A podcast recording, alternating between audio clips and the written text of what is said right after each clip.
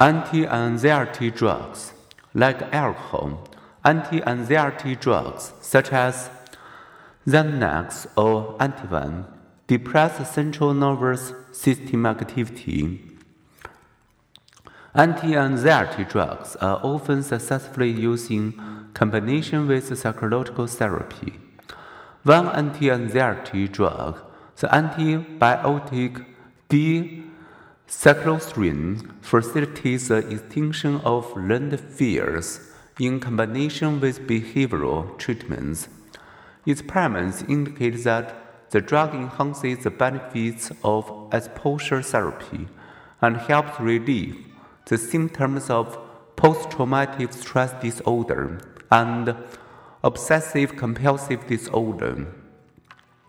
A criticism sometimes made of the behavior therapies that they reduce symptoms without resolving underlying problem is also made of drug therapy.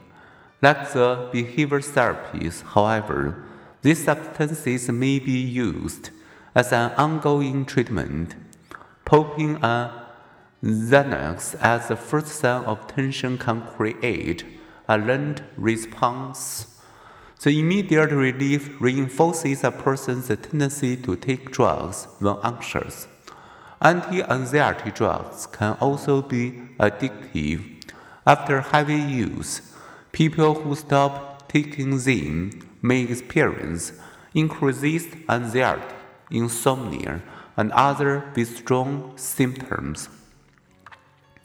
Over a dozen years, at the end of the 20th century, the rate of outpatient treatment for anxiety disorders, obsessive compulsive disorder, and post traumatic stress disorder nearly doubled. The proportion of psychiatric patients receiving medication during that time increased from 52 to 70 percent, and the new standard drug treatment for anxiety disorders, antidepressant,